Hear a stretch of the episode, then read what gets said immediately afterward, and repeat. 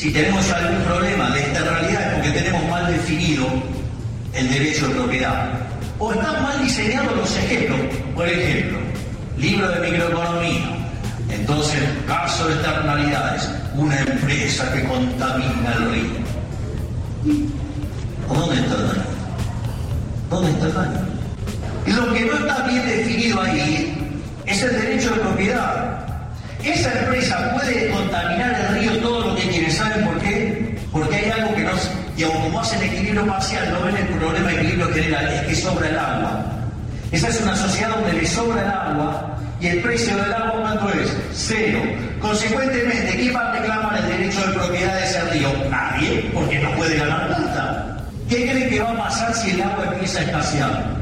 Eso deja de valer cero y entonces ahora yo tengo un negocio. Ahí se va, alguien se va a ocupar de, de apropiarse de ese río y ahí va a haber derecho de propiedad y van a ver cómo digamos, se termina la contaminación. Remarcábamos eh, recién con Vero tres cuestiones de este audio. Uno es que Javier Milei dice que no pasa nada, que las empresas contaminen eh, los ríos. Otra que el agua sobra y otra que la solución sería privatizar el agua, privatizar los ríos. Y por eso vamos a establecer contacto con Mercedes Pombo de Jóvenes por el Clima para eh, tratar de... em, tratar no, para contestarle a Javier Milei y para tratar de entender si nosotros qué es lo que está pasando eh, con el agua. Mercedes, ¿cómo va Lautaro? Vero, te saludamos. Hola Lautaro, Vero, ¿cómo andan? Muy bien. Bien, bueno, ¿cómo, cómo cayeron estas palabras? Te da risa, Las, las escuchaba, ¿se me escucha bien? Sí, perfecto. Eh, no, no, las escuchaba de nuevo recién y la verdad es increíble que alguien sostenga esto en el siglo XXI, en cualquier momento histórico, pero sobre todo frente a la crisis climática que estamos atravesando. Hoy en día la escasez de agua afecta aproximadamente al 40% de la población mundial y es uno de los grandes temas que se piensa que eh, va a desencadenar migraciones eh, producto de la crisis climática y realmente un, político que aspira a cualquier cargo que no tenga en cuenta este factor es gravísimo, pero eh, más aún a presidente. Claro, el tema es también si está esta información, ustedes son grandes eh, comunicadores y replicadores de toda esta data, ¿no? Pero digo, eh, Mm. está bueno como repetirlo y tenerlo muy en cuenta y tener muy eh, presente estos datos que acabas de dar para que no pasen desapercibidos estos discursos, ¿no? ¿Vos sentís que, eh, que las personas, digamos, tienen como una real in- in- interés por esto, como una real importancia?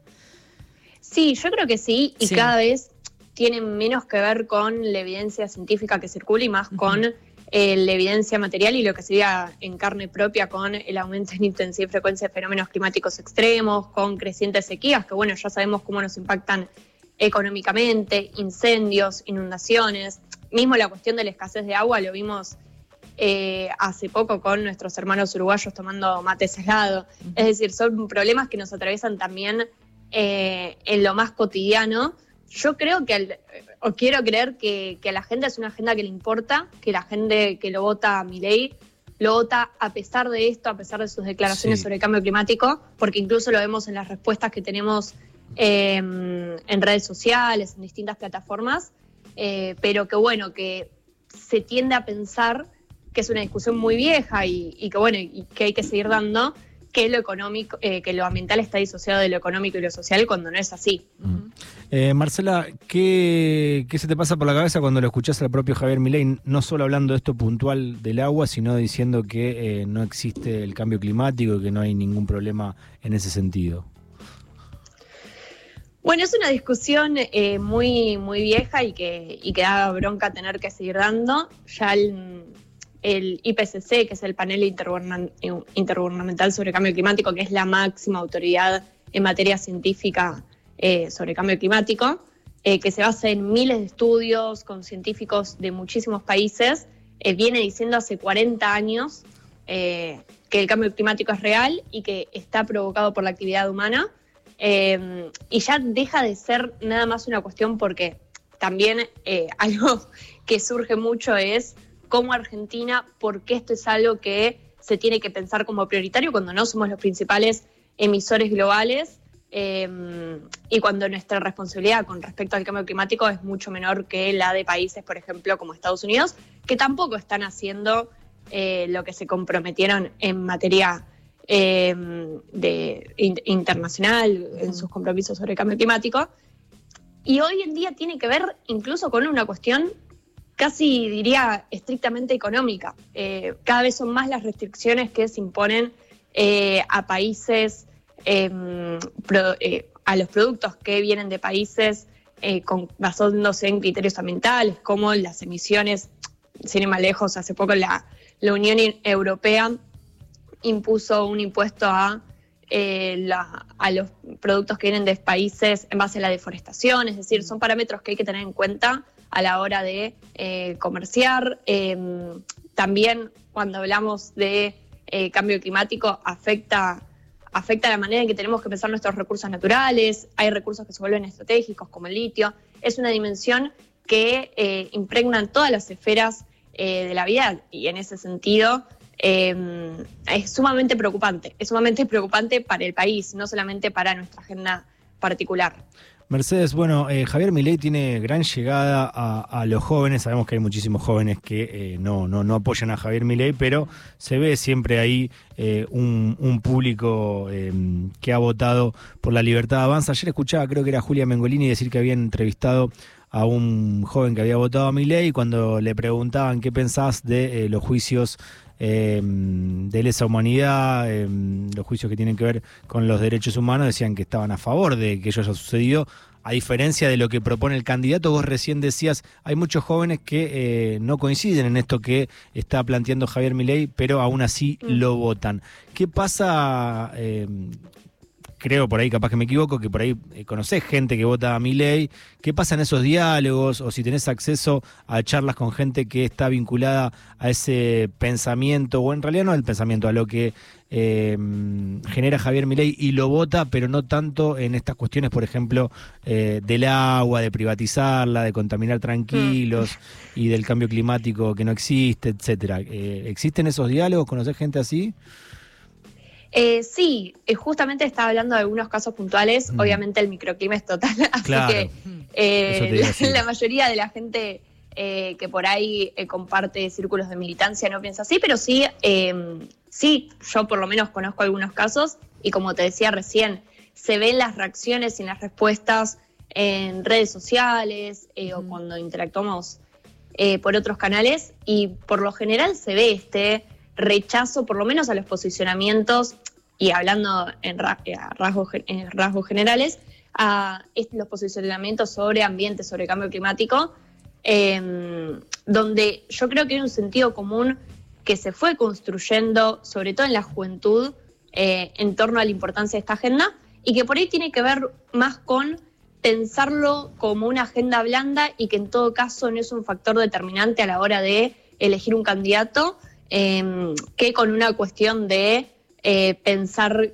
que lo que dice mi ley es mm. correcto cuando lo plantea como una agenda socialista o, sobre todo con cuestiones más allá del cambio climático, por ejemplo, cuando, cuando habla del tema de los ríos, de la contaminación, mm. me parece que son cuestiones eh, que generan rechazo en la gente y, como decía recién, que se lo vota a pesar de eso.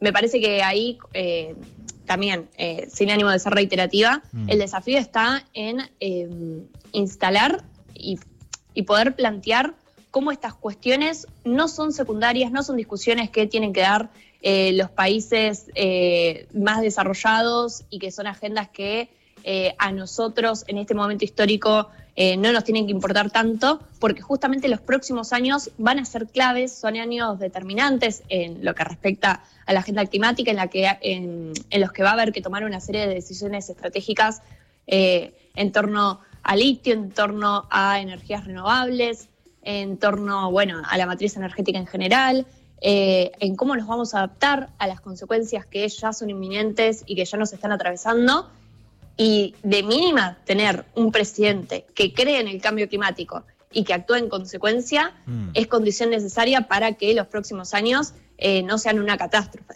No sé si están ustedes en Jóvenes por el Clima, pero em, ¿se han acercado, han sido eh, eh, escuchados, recibidos em, por el ámbito político, por alguien? Sí, sí, nos estuvimos, bueno, nosotros antes de, de las PASO pensamos una serie de propuestas ambientales, tenemos un documento electoral que armamos para discutir en base a eso con los distintos candidatos Sí. eh, y nos fuimos reuniendo eh, con el espacio de mi ley. obviamente no, no tuvimos ningún acercamiento, no por falta de voluntad nuestra, no, no se dio ese espacio. No fueron escuchados.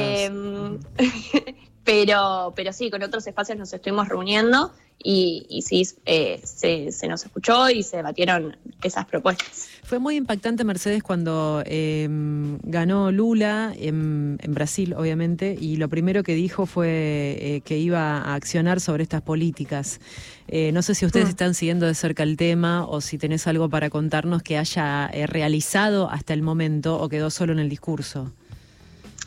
Eh, no, sí, a ver, eh, cuando, cuando se habla de, de cambio climático, y sobre todo Sí. en Brasil, que eh, tiene justamente el Amazonas, eh, que es un- el.